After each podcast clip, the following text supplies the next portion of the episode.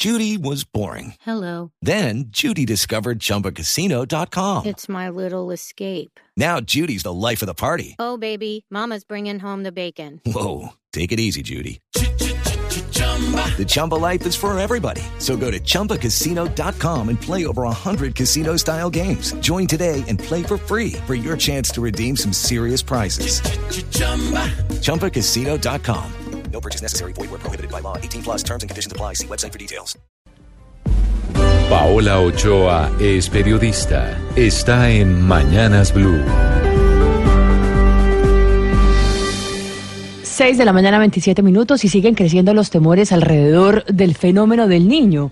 Un fenómeno que estaría a la vuelta de la esquina y cuya probabilidad de ocurrencia es ya del 80% según el IDEAM, que justamente ayer siguió lanzando alertas sobre el golpe que eso puede acarrear para los agricultores, para los cultivos y para la producción de alimentos en todo el país.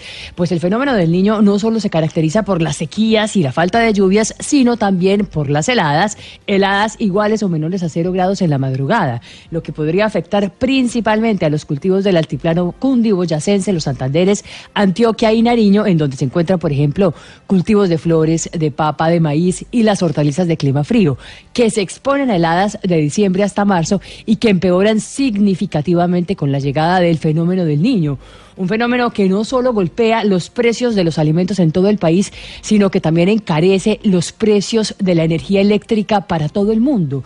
Pues al bajar los niveles de agua en las hidroeléctricas, toca entonces encender las plantas de generación térmica, unas plantas que funcionan con carbón o gas, dos insumos muchísimo más costosos que el agua y por esa razón se encarece mucho más la generación de energía eléctrica. Precisamente ayer ocurrieron dos hechos que tienen que ver con este tema. Primero, que XM, que es el operador del Sistema Interconectado Nacional, reportó que el nivel de los embalses ya está en 73%, es decir, casi un 10% menos que a finales de noviembre, lo que significa que solo está llegando la mitad de los aportes históricos para esta época. Y segundo, que EPM anunció el cierre del vertedero de Hidroituango, pues el nivel del embalse ya está por debajo de la cota 405 por encima del nivel del mar, lo que significa en ambos casos que el fenómeno del niño viene acelerando el paso y que viene hacia el con pasos agigantados.